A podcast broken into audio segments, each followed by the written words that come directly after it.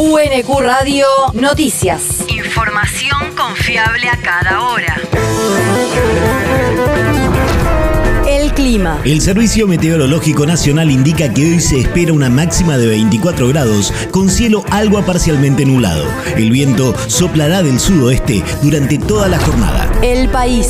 Aplazaron el testimonio de Mariano Macri. La declaración testimonial del hermano de Mauricio Macri en la causa en la que se investigan supuestas maniobras de espionaje ilegal durante el gobierno de Juntos por el Cambio fue suspendida ayer a pedido del propio testigo, quien señaló que su manifestación podría ser nula si perjudica al expresidente por causa de familiaridad. La decisión de suspender la convocatoria fue adoptada por el juez federal Marcelo Martínez de Giorgi, quien tiene a su cargo el expediente en el que se investigan presuntas tareas de escucha secreta a dirigentes políticos, sociales, gremiales, referentes religiosos y periodistas. La región. Kisilov afirmó que en la provincia se puso en marcha un proceso de transformación a través de un modelo productivo inclusivo. El gobernador bonaerense encabezó ayer el primer encuentro productivo de la provincia de Buenos Aires en el año y agregó que el distrito es protagonista en materia de empleo, inversión y exportaciones, así como en el terreno de la ciencia, la tecnología y la innovación. En este encuentro lo que se pretende hacer primero es compartir un diagnóstico acerca de cuál es la situación productiva de la provincia.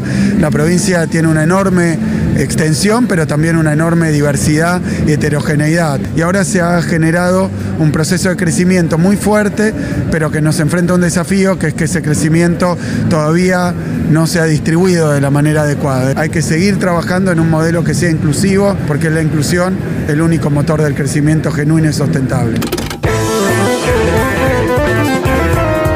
Encuentro que se realizó en Ensenada y convocó a los referentes municipales del área de producción de los 135 municipios junto a varios de los ministros del gabinete provincial propone el objetivo de facilitar el acceso y el procesamiento de información, responder a las demandas puntuales de cada distrito e incentivar el trabajo conjunto, según se informó desde el gobierno. El territorio. Entregaron subsidios a la empresa Boris para que recupere su nivel de producción. La intendenta de Quilmes, Mayra Mendoza, junto al titular de la Secretaría de la Pequeña y Mediana Empresa y los Emprendedores, Guillermo Merediz, visitaron las instalaciones de la empresa de calzado e indumentaria Boris Hermanos, donde entregaron subsidios que serán destinados para el aumento de la capacidad de producción de la planta y la adquisición de nuevas máquinas y materia prima. Las empresas Boris y Safety and Style fueron seriamente afectadas por un incendio el 1 de octubre del año pasado, pero gracias al trabajo mancomunado entre el Ministerio de Trabajo de la Nación, la provincia y el municipio, se firmó un convenio mediante el cual se preservaron los empleos de 500 familias. El mundo. El canciller ruso dijo que la operación especial de Rusia está destinada a poner fin a la dominación de Estados Unidos. Sergei Lavrov, que incluyó como parte a los aliados europeos de Washington, agregó que es una dominación que se construyó en flagrante violación del derecho internacional, según unas reglas que ahora repiten y desarrollan de forma puntual. El canciller también condenó las declaraciones del jefe de la diplomacia europea, Josep Borrell, de que no existe una alternativa a una solución militar del conflicto en Ucrania, porque cambian sustancialmente las reglas del juego, ya que hasta el momento la Unión Europea nunca actuó como una organización militar. La universidad. Convocatoria para movilidades estudiantiles en el segundo semestre de 2022.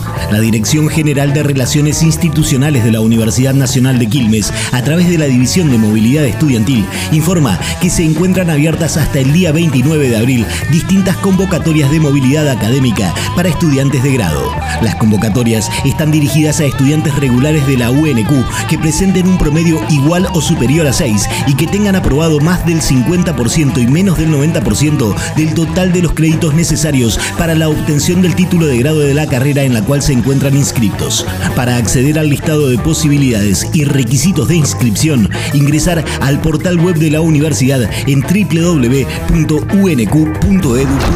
El deporte. Derrota del cervecero. Quilmes perdió como visitante este lunes por 1 a 0 ante Defensores de Belgrano por la décima fecha de la Primera Nacional. Luego de cinco empates consecutivos, el cervecero llegó al sexto encuentro sin victorias. El equipo quedó con 11 puntos en el puesto 22 de la tabla y está a 3 del reducido y a 14 de la punta. El próximo lunes como local jugará contra Brown de Adrogué, quien se encuentra en la cuarta posición del torneo.